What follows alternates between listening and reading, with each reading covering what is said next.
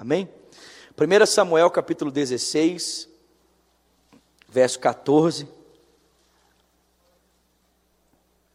Primeiro livro de Samuel, capítulo 16, verso 14 diz: Vamos ler, perdão, a partir do 13. Samuel apanhou o chifre cheio de óleo e ungiu na presença dos seus irmãos. E a partir daquele dia, o Espírito do Senhor apoderou-se de Davi. E Samuel voltou para Ramá. O Espírito do Senhor retirou-se de Saul, e um espírito maligno vindo da parte do Senhor o atormentava. Os oficiais de Saul lhe disseram: Há um espírito maligno mandado por Deus te atormentando. Que o nosso soberano mande esses seus servos procurar um homem que saiba tocar harpa. Quando o espírito maligno vindo da parte de Deus se apoderar de ti, o homem tocará a harpa e tu te sentirás melhor. E Saul respondeu aos que o serviam: Encontrem alguém que toquem bem e tragam-no até aqui. E um dos oficiais respondeu: Conheço um filho de Jessé de Belém, que sabe tocar harpa, é um guerreiro valente, sabe falar bem, tem boa aparência, e o Senhor está com ele. E então Saul mandou mensageiros a Jessé com a seguinte mensagem: Envia-me seu filho Davi que cuida das ovelhas. E Jessé apanhou um jumento e o carregou de três pães, uma vasilha de couro cheia de vinho e um cabrito. E os enviou a Saul por meio de Davi, seu filho. E Davi apresentou-se a Saul e passou a trabalhar para ele. Saul gostou dele e Davi tornou-se o seu escudeiro. Então Saul enviou a seguinte mensagem a Jessé: Deixe-me Davi aqui, que ele continue trabalhando para mim, porque estou satisfeito com ele. E sempre que o espírito mandado por Deus se apoderava de Saul, Davi apanhava sua harpa e tocava. E então Saul sentia alívio e melhorava e o espírito maligno o deixava. Senhor, essa é a tua palavra. Obrigado a Deus por estarmos aqui reunidos como família. Obrigado, Senhor, por trazer-nos a lembrança de que o culto, Senhor, não é um evento, é uma reunião de família. Obrigado, Senhor, porque estamos aqui em volta da mesa, sentados como família, ao lado do teu filho Jesus Cristo, na tua presença, ó Pai, para comermos do pão vivo que desceu do céu. Nos alimentarmos a tua palavra, aprendemos com ela, Senhor, a respeito de ti e como andarmos nos teus caminhos. Senhor, que o teu espírito nos ajude. Esse mesmo espírito que inspirou a palavra, ele possa nos ajudar a entendê-la nessa noite e também possa ele dar graça. Por misericórdia, Senhor, nós pedimos ao pregador para que ele possa, Senhor, então, com graça, com ousadia e com coração humilde, ó Deus, tornar clara a mensagem do Senhor ao coração da tua família, dos teus irmãos, dos nossos irmãos. Nós oramos agradecidos em o nome de Jesus. Quem crê, diga amém. Amém. Bom, há duas semanas atrás nós começamos a falar um pouco sobre o aparecimento de Davi na história de Israel, e nós então contextualizamos um pouco para mostrar como estava o estado da nação de Israel quando esse personagem bíblico ele aparece. E basicamente dois textos que você pode ler depois mostram um pouco para nós de como estava o estado da nação de Israel nesse momento em que Davi apareceu para assumir o reinado de Israel. O primeiro texto está lá em 1 Samuel 8,4. E esse texto mostra que os anciãos da nação, os líderes da, da nação, os sábios da nação, se aproximaram de Samuel, que era o profeta da época e o último juiz, e disseram para ele: Olha, é, os seus dias estão acabando, você está prestes a morrer, e os teus filhos não seguem os teus caminhos.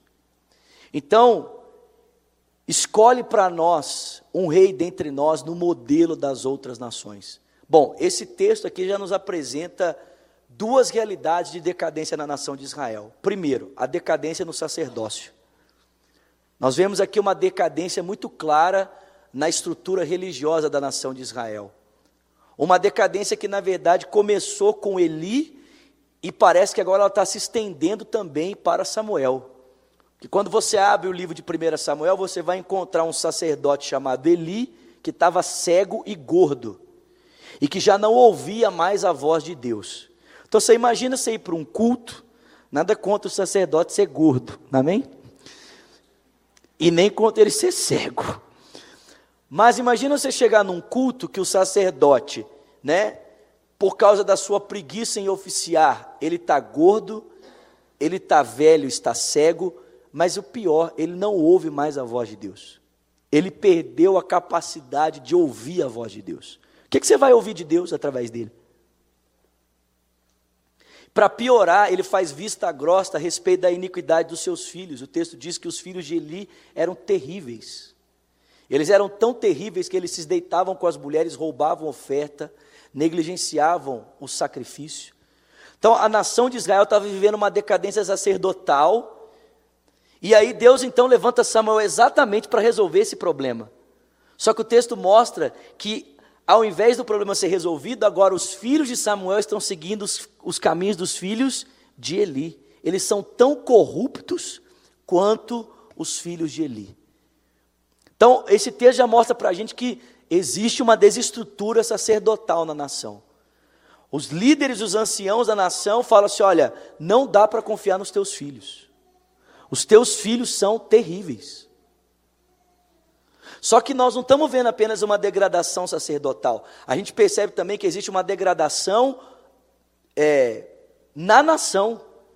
Porque a nação quer para si um rei segundo o modelo das outras nações.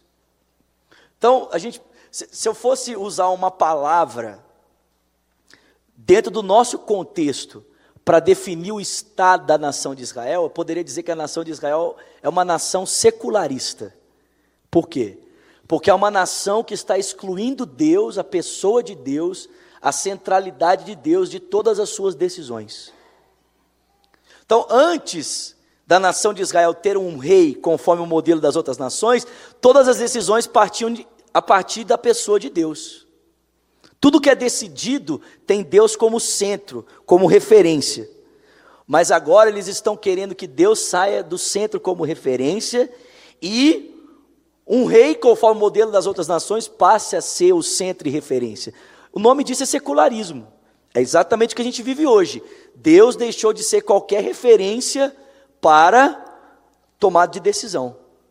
O assunto Deus, a pessoa de Deus, não é referência mais para nada para se definir pensamento político, para se definir estrutura econômica, para se pensar educação, para se pensar sexualidade. Deus não é referência mais para nada.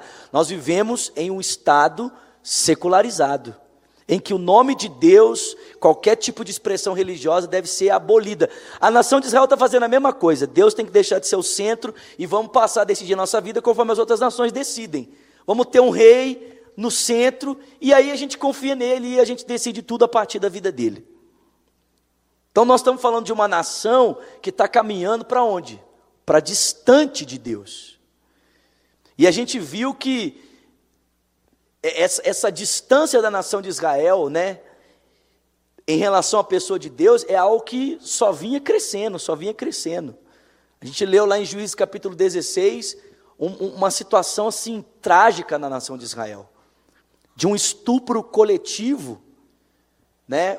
Uma concubina, esposa de um levita que foi estuprada, um estupro coletivo, e aí o levita pega ela, leva para casa, esquarteja ela em 12 pedaços e manda para cada parte da, das tribos de Israel, manda um pedaço para cada uma das tribos, e convoca as tribos para se levantarem numa guerra civil contra a tribo de Benjamim, que foi a responsável pelo estupro. Então, tipo assim, não é muito diferente do que está acontecendo no nosso país, né? Estupro coletivo, violência generalizada. Tudo por quê? Porque Deus está deixando de ser a referência, o centro. E os assuntos passam a ser decididos, então, a partir de outras perspectivas. Só que a gente não percebe que apenas uma decadência sacerdotal, uma decadência civil, social, a gente percebe também uma decadência política, uma decadência na monarquia. Porque o rei instituído é um rei que decide seguir os seus próprios caminhos e não os caminhos de Deus. e ele desobedece a Deus, ou ele desobedece a Deus em dois momentos e viola os seus próprios princípios em um momento. Ele desobedece a Deus em primeiro lugar, quando Deus fala para ele, né? Quando Samuel fala para ele, olha, me espera para oferecer sacrifício, e ele se antecipa porque o Samuel demora e ele quer oficiar no lugar de Samuel. Depois ele se precipita, né? Ele está tão alucinado, Saul está tão alucinado que ele se levanta contra os filisteus e em tempo de guerra ele manda propagar um jejum. E ele fala que qualquer um que desobedecer a ordem dele de jejuar em tempo de guerra vai ser morto. Só que o filho dele, Jonas, não sabe da ordem e passa o dedo num pouco de mel e põe na boca. E aí Saul quer matar o filho dele na frente de todo mundo. E o exército se levanta para defender Jonatas, desobedecendo a ordem de Saul. E por último, Deus fala para ele: olha, julga os Amalequitas. Só que ao invés de ele julgar os Amalequitas, ele poupa o melhor do rebanho, ele poupa o rei dos Amalequitas, e ele julga ter feito a vontade de Deus. Ele constrói uma estátua em honra ao nome dele, e quando Samuel se apresenta, ele diz: ó, obedeci o Senhor, fiz tudo o que Deus queria. Pastor Márcio tem uma frase que é a seguinte: Pastor Márcio fala assim: 99% de obediência é igual a igual a desobediência. Então não adianta falar assim, não, eu obedeci 99,9%. Obediência tem que ser o quê, irmãos? 100%. Aí Samuel fala para ele: se você obedeceu, o que, que eu estou ouvindo balido de ovelha? Aí, não, foi o, foi o exército que me pressionou. E o texto bíblico diz para mim e para você, irmãos, que por essa razão o Senhor então o rejeitou como rei de Israel. Agora presta atenção aqui, gente. Eu acho que o ponto crítico na vida de Saul está exatamente nesse texto que a gente acabou de ler. O ponto crítico é o seguinte: Saul andou tão obstinado nos seus próprios caminhos que o texto bíblico diz para mim e para você que o Senhor retirou dele o seu espírito e um espírito atormentador da parte de Deus veio para estar com ele. Então, assim, no Antigo Testamento, que eu, eu, que eu me lembre hoje, se alguém lembrar alguma outra, algum outro momento que isso foi feito, eu só, lembro, só lembrei de dois momentos que isso aconteceu. Dois momentos. O primeiro momento que Deus retirou o seu espírito de sobre os homens foi na ocasião do dilúvio. Então, tipo assim, o nível de perversão estava tal, o negócio estava tão feio, que o texto diz que o Senhor disse assim: Meu espírito não contenderá mais com o homem. E o Senhor removeu o seu espírito, encurtando o número dele para 120, 120 anos. Então, assim, irmão, a primeira vez que essa expressão aparece, de Deus tirar o espírito dele de sobre alguém, é na ocasião do dilúvio. Grave ou não? Sim ou não? A segunda vez que isso aparece, sabe quando que é? Em Sansão. O camarada tinha um voto com Deus de não beber vinho, de não tocar em coisa morta, de ser consagrado ao Senhor, não cortar o seu cabelo. E ele tem uma vida tão desregrada que ele quebra todos os pactos que ele tem com Deus. E quando o último pacto é quebrado, né, a cabeça dele está repousada no colo de uma mulher chamada Dalila e as tranças do seu cabelo são cortadas. Olha o que o texto diz. O texto diz que Sansão, levantando-se para ir a ter com os filisteus, disse, né, vou me levantar eu vou guerrear e vai dar tudo certo. Só que o texto fala assim: mas ele não sabia que o Espírito do Senhor não estava mais com ele. Então, gente, o que eu quero que você perceba é que Saul chegou num estado, irmão, de fundo do poço. O estado dele era tão decadente, o coração dele havia se desviado tanto de Deus, que o Senhor retirou dele o seu espírito. No Novo Testamento, Deus não faz isso. Amém? No Novo Testamento, Deus não tira o espírito dele, né? Deus não põe o espírito, tira o espírito. Dá salvação, tira a salvação. Escreve o seu nome no livro da vida, depois apaga. E aí escreve de novo. Né? Tem gente que acha que. Não, irmão, não é assim. Mas eu posso dizer algo para você? Alguém que caminha obstinadamente como Saul caminhou nos seus próprios caminhos, negligenciando os caminhos de Deus, não é que Deus vai tirar dele o seu espírito, mas ele viverá apartado de Deus no estado de comunhão para viver nesse estado de alienação, sendo atormentado por Deus. Porque a gente pensa que o inferno, a gente pensa que o inferno é um lugar em que Satanás vai ficar atormentando as pessoas. Não é assim que a gente pensa que é o inferno? A gente pensa que o inferno é um lugar que as pessoas vão cair lá, o diabo vai estar com, com um tridente na mão. Venha, miserável. Não é assim que a gente pensa o inferno muitas vezes? Sim ou não? A gente pensa que o céu é aquele lugar assim, né? Oh, oh, oh, os anjos cantando, e lá no inferno está lá o capeta. Não, meu irmão, presta atenção. O inferno é um lugar em que as pessoas serão atormentadas, não é pelo diabo, não, é pela ira de Deus. O inferno é um lugar onde as pessoas terão consciência de um Deus que elas estão eternamente separados. De um Deus que elas tiveram a oportunidade de estar eternamente ligadas a Ele, mas porque negligenciaram seus caminhos, agora elas estão eternamente dele separados. E eternamente estar separado de Deus, isso é o inferno, isso é a ira de Deus. O Saul estava tão obstinado que o Senhor retirou dele. Ô, gente, presta atenção. O espírito que atormentava Saul veio da parte de Deus. Tipo assim, Deus estava por meio do espírito atormentando Saul. Porque ele estava andando nos seus caminhos, negligenciando os caminhos de Deus. Então, no Novo Testamento isso não acontece, né? Tipo assim, Deus não tira o espírito dele, não te dá o espírito e tira o espírito. No Novo Testamento acontece pior. Você nem tem o espírito. Você fica eternamente separado do espírito de Deus em estado de tormento, caso você não leve em consideração os caminhos de Deus, que é Jesus Cristo. Ponto final. Só que o texto diz que nesse contexto de destruição sacerdotal, política e social, Deus quer reformar a nação. Amém? Deus quer levar a nação de Israel ao seu lugar de glória, porque foi para isso que ele levantou Israel. E como é que Deus quer fazer isso? Deus vai fazer isso através da vida de um homem. Diga comigo, um homem. Então presta atenção. Não é um anjo, não é um querubim, não é um serafim, não é um ser alado, né, um ser especial, é um homem. E quem é esse homem?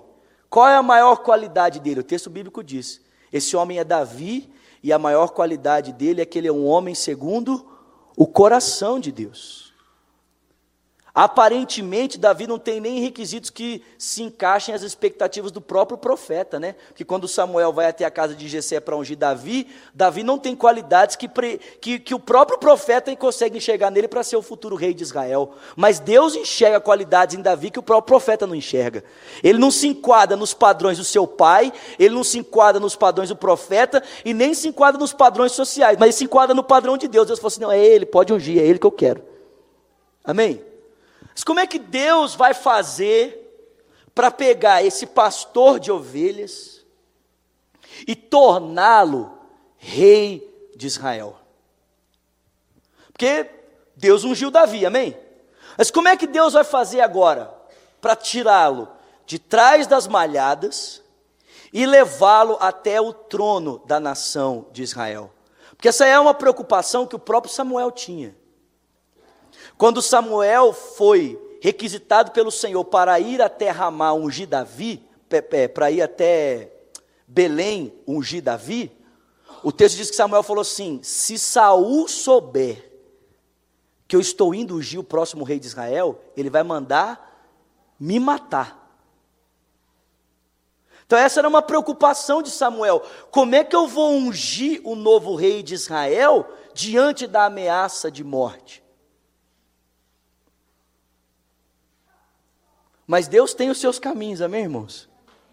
Diga para quem está do seu lado: Deus tem os seus caminhos. Deus tem os seus caminhos. E presta atenção. Primeira lição que eu quero que você aprenda aqui nessa noite é que às vezes Deus está trabalhando em seu favor e você não está nem percebendo. Às vezes Deus está agindo de maneira invisível. Porque, gente, presta atenção. Tudo isso que eu falei para você aqui agora, tudo isso que nós estamos falando aqui agora, é a perspectiva do narrador a respeito da vida do Davi. Sim ou não? Concorda comigo? Eu não falei essa perspectiva aqui não é a perspectiva do Saul, não é a perspectiva do Samuel, nem a perspectiva do Davi. Essa perspectiva que eu acabei de dar para você é a perspectiva do narrador a respeito da história. Mas qual seria a perspectiva do Davi a respeito da história? Você acha que Davi estava esperando ser ungido rei de Israel?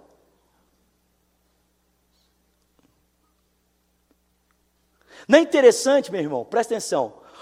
Enquanto o Davi estava lá atrás das malhadas, sem nem imaginar o que estava acontecendo, Deus estava agindo na história em favor dele, para torná-lo rei de Israel, para através da vida dele, libertar a nação de Israel do estado de decadência em que ela estava vivendo. Davi não sabia de nada. Davi estava ali cuidando das ovelhas do seu pai se dedicando a elas, se dedicando a tocar sua harpa, se dedicando aos seus ofícios comuns. Só que enquanto Davi vivia sua vida como uma vida comum, Deus estava trabalhando para tornar a sua vida uma vida extraordinária. E é isso que você precisa entender, querido. É que Deus age muitas vezes de maneira invisível. Enquanto você está ali na sua vida comum, pensando assim, que aquilo ali não é nada, Deus está trabalhando em seu favor. De forma que às vezes você não consegue perceber, você não consegue ver. Talvez você não tenha nem expectativa de que isso aconteça, porque talvez isso não faça nem parte das suas expectativas. Ou você acha que Davi tinha expectativa de um dia ser rei da nação de Israel? Ele não fazia nem parte da linhagem. Como é que ele pode ter essa expectativa? Mas presta atenção, meu irmão, quando Deus tem uma expectativa ao seu respeito, enquanto você exerce as suas funções comuns, Deus trabalha na sua vida para tornar a sua vida uma vida extraordinária. Você me ouviu aqui? E, gente, é, é, sabe o que é bonito? Bonito é pensar que assim, outros homens viveram isso. Exemplo. Você olha para a vida de Jó. Você acha que Jó leu o livro de Jó?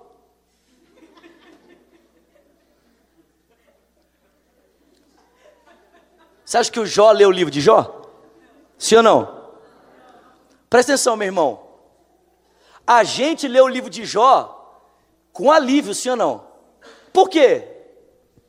Porque a gente sabe o final da história. E a gente sabe o que está acontecendo além da história. Porque a história de Jó envolve um fato que está para além da história de Jó. O Jó estava lá vivendo a vida dele normal, né? Trabalhando, cuidando dos filhos, né? Os filhos faziam festa e o Jó ia lá sacrificava junto com os seus filhos, porque de alguma forma eles poderiam ter transgredido a lei do Senhor, então o Jó tratava de cuidar para que nada acontecesse. O Jó estava vivendo a vida dele, só que para além da cabeça dele havia uma demanda de Satanás pela vida dele, que Deus aceitou. O texto diz que quando os filhos de Deus foram se encontrar com o Senhor, com Deus, veio junto quem? Satanás. E ele falou assim, e Deus falou para Satanás, e aí, vi, de onde você vem? Ah, eu vim de passear sobre a terra. É minha, viste o meu servo Jó? Homem bom, íntegro, temente a Deus, que se desvia do mal. Ah, mas é fácil, né? Ter, amar o Senhor desse jeito assim, até eu. É o diabo, né, falando. até eu. Ué, você dá tudo o que ele precisa. Você protege ele, guarda os filhos dele, faz tudo. Tira dele para você ver as coisas. Você não vai ver se não vai blasfemar. Por trás das palavras do diabo estão o seguinte, ó, o Senhor não é digno de ser adorado, você só é adorado porque você faz bens para as pessoas. As pessoas não te adoram por quem você é, elas te adoram pelas, pelo seu favor. Se você tirar o favor, você vai ver que as pessoas param de te adorar. Gente, Deus falou para Deus falou para Satanás: beleza, vamos ver então, vamos ver quem ganha no final. Deus decidiu por uma queda de braço entre ele e Satanás, apostando na vida de quem? De Jó. E o Jó sabia disso? Não sabia. Aí ele começou a perder os trem dele tudo. E o texto diz que ele falou assim: O Senhor deu, o Senhor tirou, louvado seja o nome do Senhor. E a Bíblia diz: E em nada Jó blasfemou contra o Senhor. É, meu irmão, isso é forte. E aí passou algum tempo, quando os filhos de Deus novamente vieram para se encontrar com o Senhor, veio também juntamente com eles quem? Satanás. E aí o Senhor falou: E aí? Faz tempo que eu não te vejo, camarada. Viste o meu servo Jó? homem íntegro, reto, que se desvia do mal. Gente, o testemunho de Deus sobre Jó não mudou. Aí Satanás falou assim: não, beleza. Mas tendo saúde, qualquer um te adora. É, é, tá bom que ele perdeu dez filhos, perdeu a riqueza dele, né? Os gados, o rebanho, né? Mas se perder a saúde, ele vai blasfemar. Eu sei que vai. Deus falou assim: então vamos lá, estou contigo. Aposto sem pila. sem conto no Jó.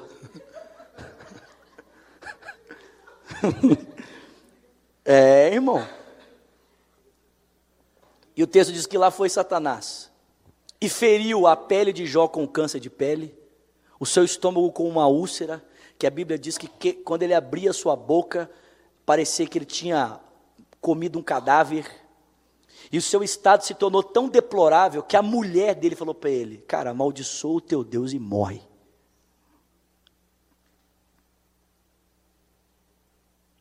Aí o Jó fala para ela assim: Falas como uma louca, mulher.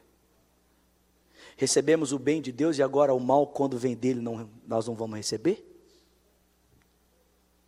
E aí o texto diz que quando os amigos de Jó apareceram, sentaram três dias para chorar junto com ele do lado dele, e depois dos três dias, cada um dos amigos tinha uma explicação para o problema de Jó, que basicamente se resumia da seguinte forma: algum pecado você cometeu para isso estar acontecendo.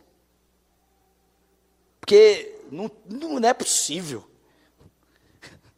Esse sofrimento todo só pode ser pecado.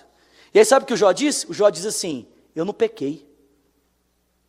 Eu não fiz nada de ruim. Minha consciência está tranquila. Agora, o porquê Deus está permitindo que isso aconteça, eu não faço a mínima ideia.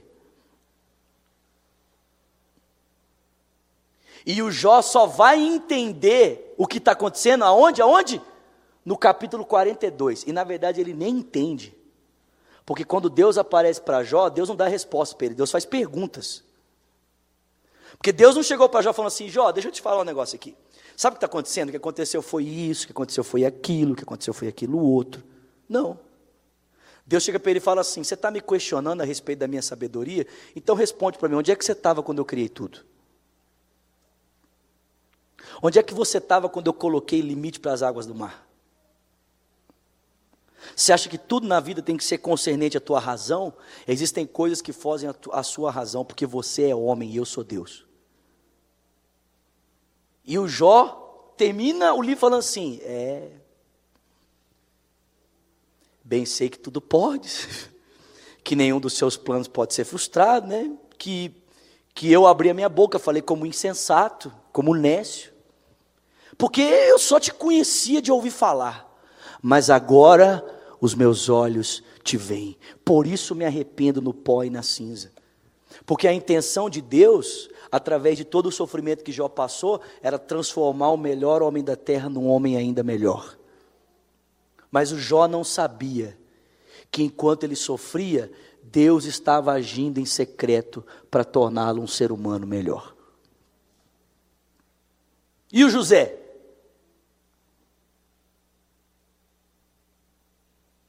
E falar do José, né?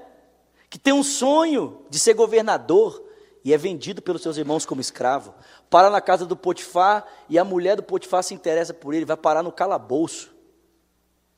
Ela no calabouço, o cara interpreta dois sonhos e ninguém se lembra dele.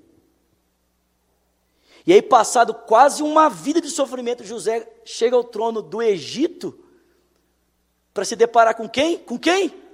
Com seus irmãos. para se deparar com eles. E agora, ter que, depois de se revelar a eles, dizer para eles: olha, não fiquem preocupados, não fiquem pesarosos, não.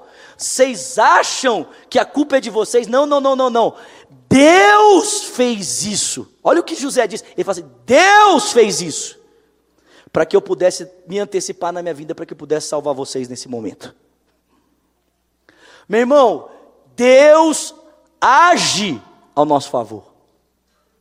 Às vezes ele age de forma secreta. Você nem acha que ele está agindo. Para você, as coisas estão assim. Nossa, que monotonia. A vida, a vida parou. né? A minha vida está um marasmo. Ô meu filho, será que você já esqueceu do que está escrito lá em Romanos 8, 28? Sabemos que todas as coisas cooperam para o bem daqueles que amam a Deus, os que foram chamados segundo o seu propósito. Sabe qual que é o nosso problema? O nosso problema é que quando a gente passa por umas experiências que é dessa que o Davi passou, a gente pensa assim: agora o negócio vai mudar, né? Porque o da... irmão, presta atenção, o profeta entrou na casa do Davi, ungiu a cabeça dele, o espírito do Senhor se apossou dele. E aí o que aconteceu? O que aconteceu depois? O Davi voltou a pastorear as ovelhas. Foi isso que aconteceu. Meu Deus, né? Que, tipo assim, imagina essa cena. Tipo assim, o profeta entra, uh, né? Né, aqueles raios, trovões, né, Davi está lá atrás das malhadas, Deus está agindo de forma sobrenatural para alcançar Davi para um propósito extraordinário, transformar a vida dele de uma vida comum numa vida extraordinária. Ele é chamado, o Senhor diz para Samuel: é ele, esse aí é o homem. Eu não vejo como a, os homens veem, eu, eu vejo o coração, unge ele, o óleo vem, Davi é ungido, o Espírito do Senhor se apodera dele. E o que acontece? Ele volta a pastorear o rebanho.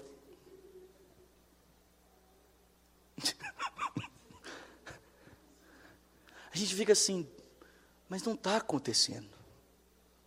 Não, meu irmão, está acontecendo. Sabemos que todas as coisas cooperam para o bem daqueles que amam a Deus, dos que foram chamados segundo o seu propósito. E é isso, isso que é bonito em Davi. É que Davi sabia valorizar as coisas comuns enquanto Deus estava trabalhando para o levar até o trono. Davi não tornou desprezível o que ele já tinha por causa daquilo que Deus lhe daria. Porque tem muita gente que faz isso, né? Na expectativa do que Deus vai fazer, eu começo a desprezar o que Deus está fazendo. Eu começo a negligenciar o que Deus está fazendo agora. Na expectativa do que virá. O Davi não fez isso. E nem quis ajudar Deus, né? Já pensou? Tenta imaginar os, o encontro de Davi com o Saul, né? Porque agora Davi sabe de uma coisa que o Saul não sabe. O que que Davi sabe? Que ele vai ser o próximo rei de Israel, e que a unção que estava com Saul está com quem? Com ele. A pessoa Davi olhando para Saul falando assim: perdeu, neném. Agora o trono vai ser meu. E a pessoa, Davi, poderia ter armado uma conspiração para depor Saul do trono, né? Podia ter juntado seus irmãos, podia ter feito um complô contra Saul, ter dito assim: olha, o profeta me ungiu. Mas o texto diz que ao invés de Davi ficar vivendo em função do que aconteceria, ele continuou sendo fiel naquilo que Deus estava fazendo. Ele voltou para onde?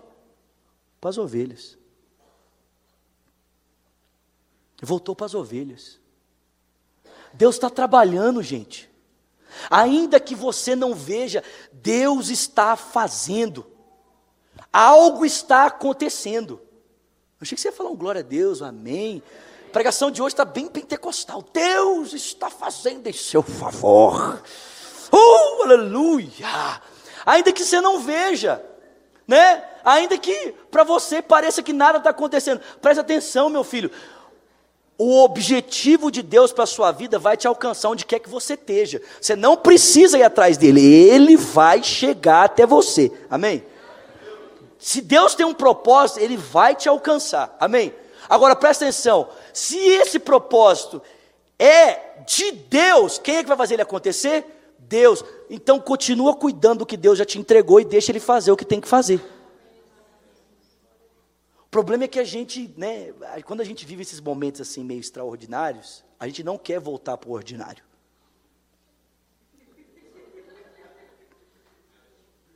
Sim ou não? Quando a gente tem esses momentos de fama, o momento em que eu apareço, né?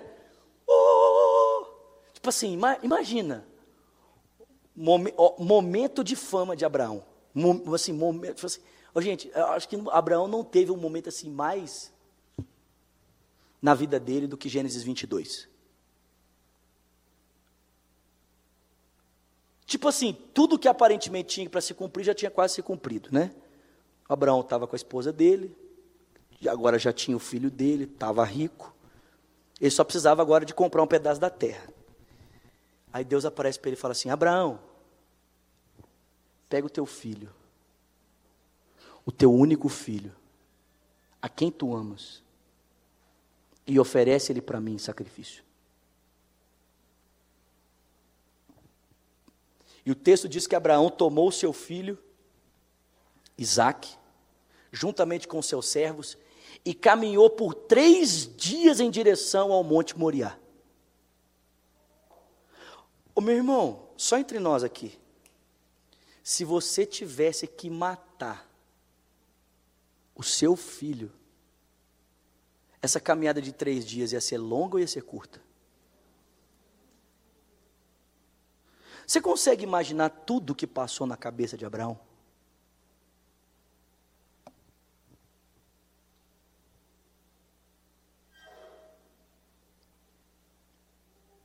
Tem uma mamãe aqui e o Renato está com a bebê novinha ali. Já pensou? Pegar o seu filho?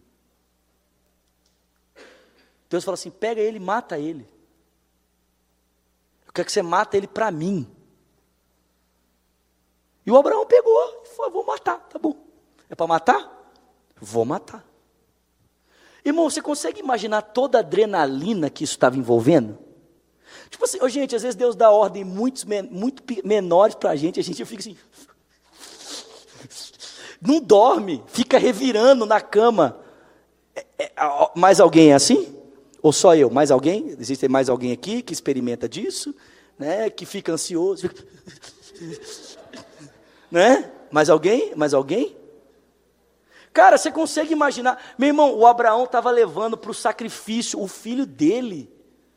E aí, quando chega no alto da montanha, o Abraão amarra o Isaac, pega a faca. Meu irmão, você consegue imaginar quanta adrenalina isso estava envolvendo? Tipo assim, vocês estão comigo aqui, gente? Vocês estão imaginando a cena? O Abraão com a faca, o filho dele com os olhos estalados. Ah, né? Tipo assim, meu Deus, irmão. Tipo assim, é porque a gente, a, gente, a gente às vezes lê o texto bíblico de uma forma muito romântica, né? Tipo assim, o Isaac estava lá assim, me mata, pai, me mata. E o Abraão estava assim: Te matarei, meu filho, te matarei. Ô irmão, isso aqui não é conta Karoshima, me ajuda. Isso aqui era, tipo assim, irmão, Deus estava se apresentando para Abraão de uma forma como Abraão nunca o tinha visto. Deus estava, tipo assim, aparentemente, se apresentando para Abraão de uma forma assim, louca. Porque Deus estava pedindo para ele fazer algo que só os deuses pagãos pediam.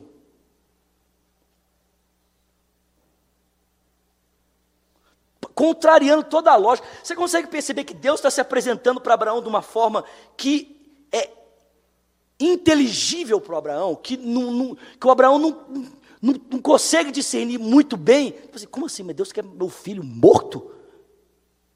Mas o texto diz que ainda assim Abraão creu em Deus.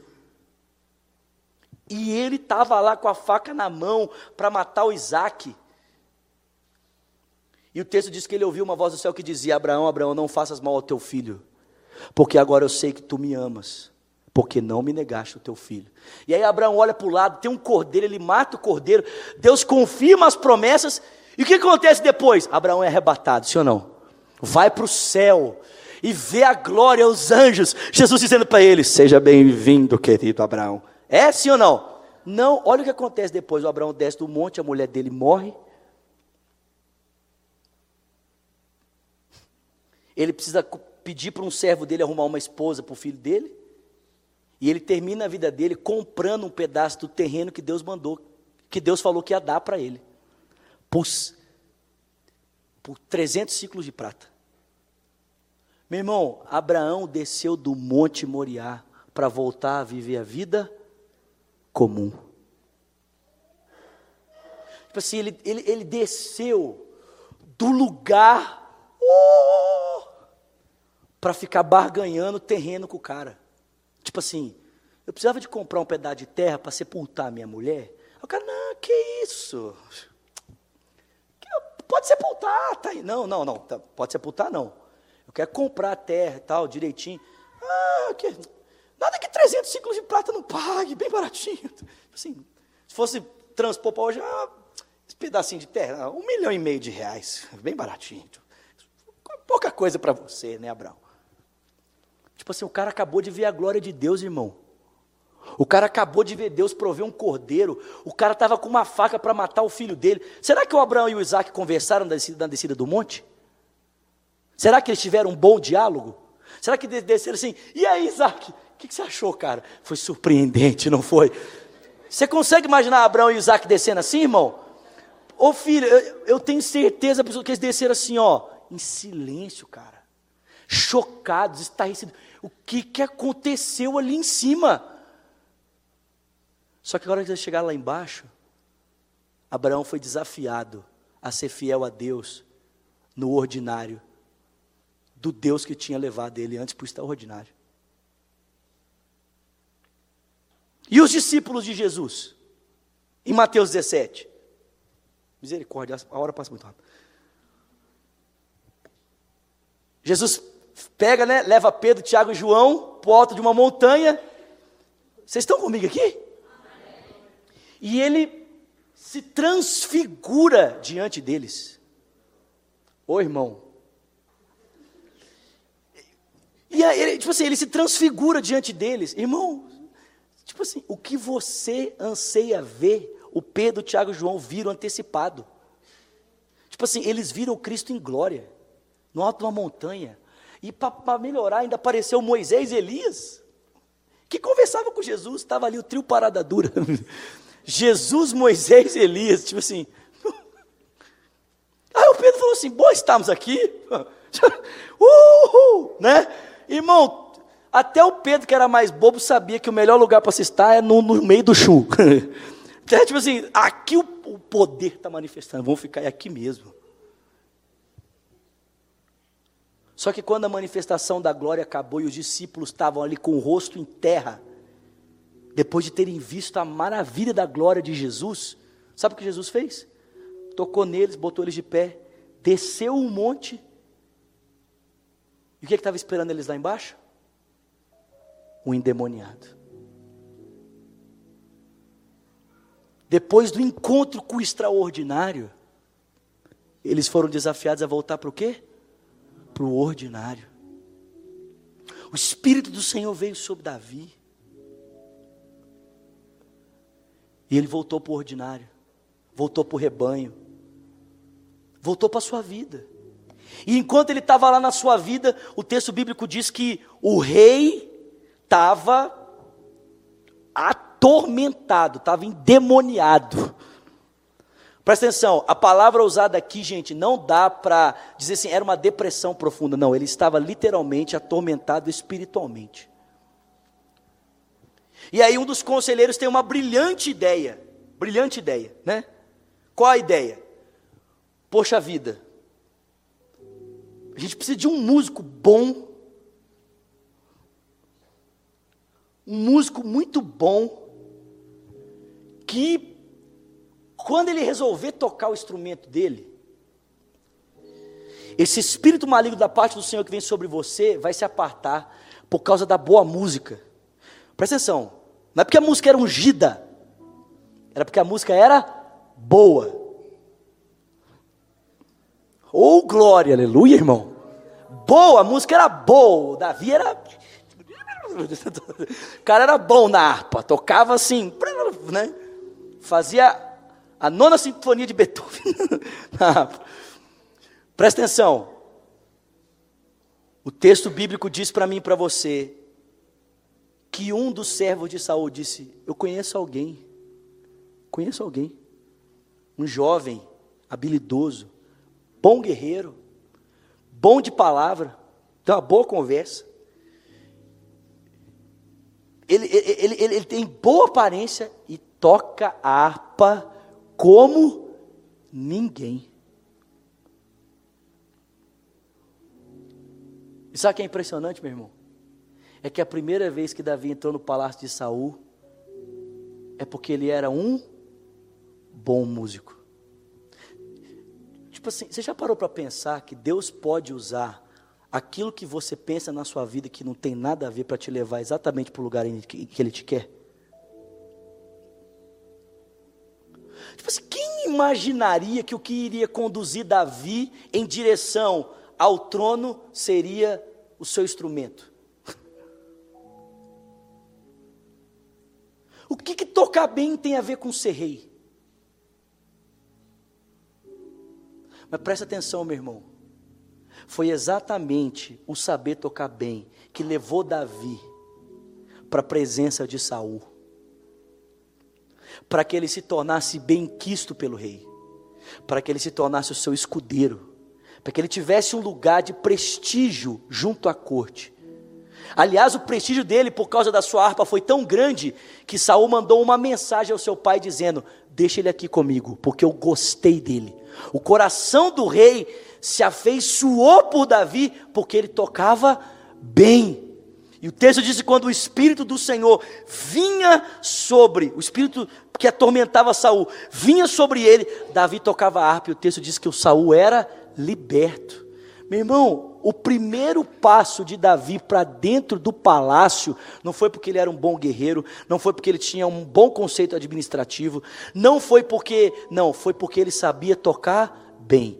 Talvez a coisa menos provável foi exatamente aquela que Deus usou para levar Davi para dentro do palácio. Deixa eu dizer uma coisa para você, para a gente encerrar.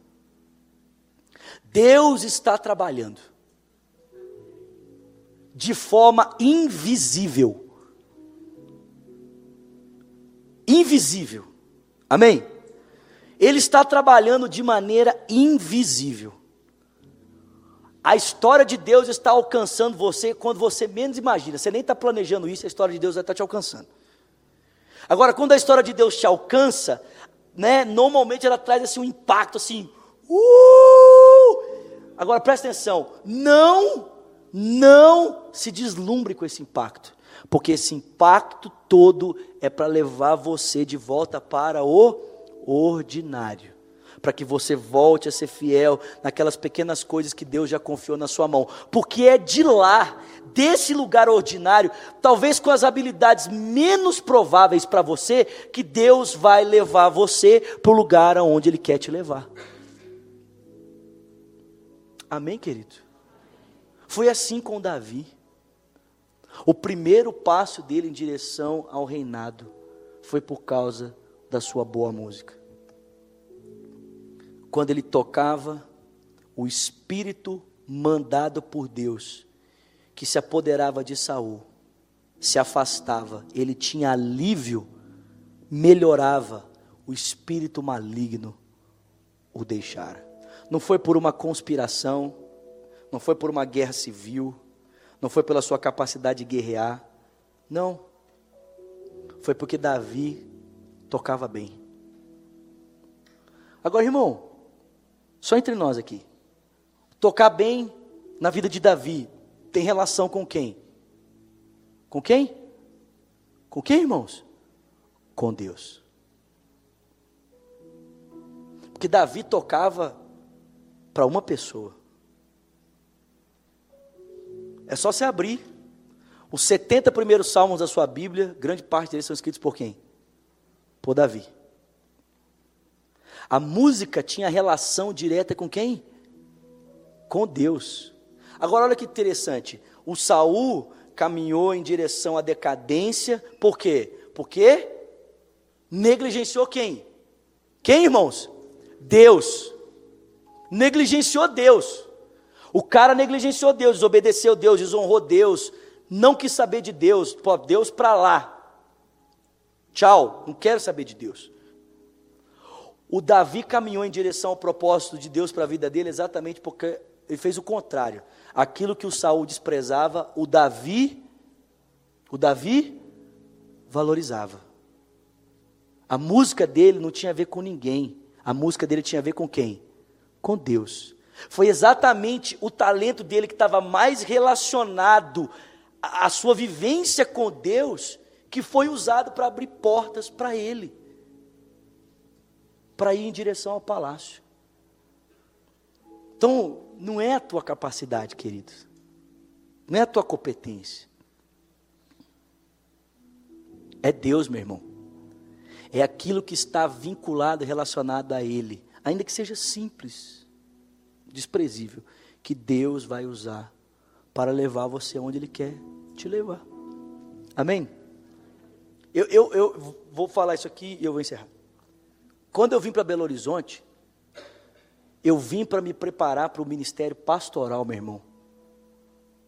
Da igreja de onde eu vim, as pessoas nem me davam oportunidade para cantar. É até engraçado que assim, ah, o, ano, o ano passado eu fui pregar na minha cidade, e aí agora todo mundo quer que eu canto, né? Principalmente teu reino. Onde eu chego, canta teu reino.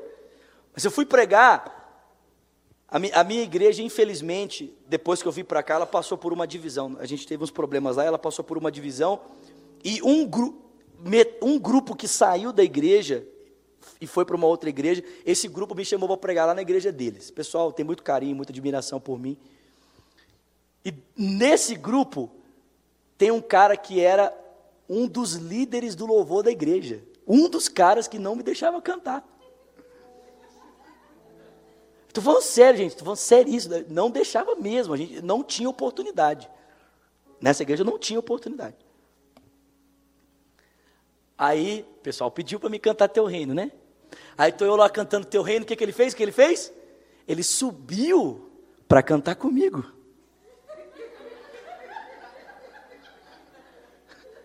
Tipo, quase tem sabor de mel, né? Quem te viu passar na prova, né? Quase isso. E aí, tipo assim, ele subiu para cantar comigo. E tipo assim, aí eu tava lá, escuta isso aqui, eu tava lá cantando com ele e tal. Cantamos. Tu.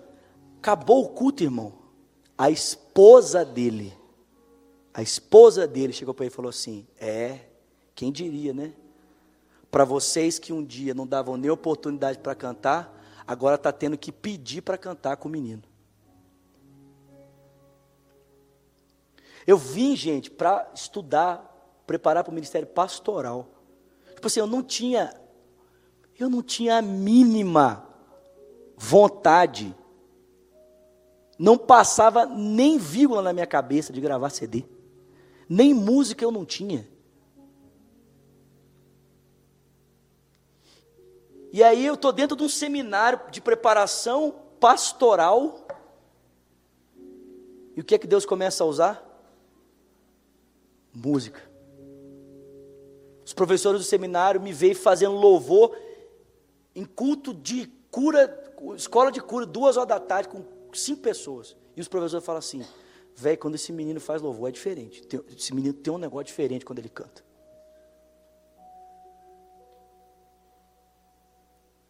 Gente, tipo assim, vou, vou, vou, vou falar, vou ser bem aberto a vocês. Vocês querem me matar, quer matar eu de raiva?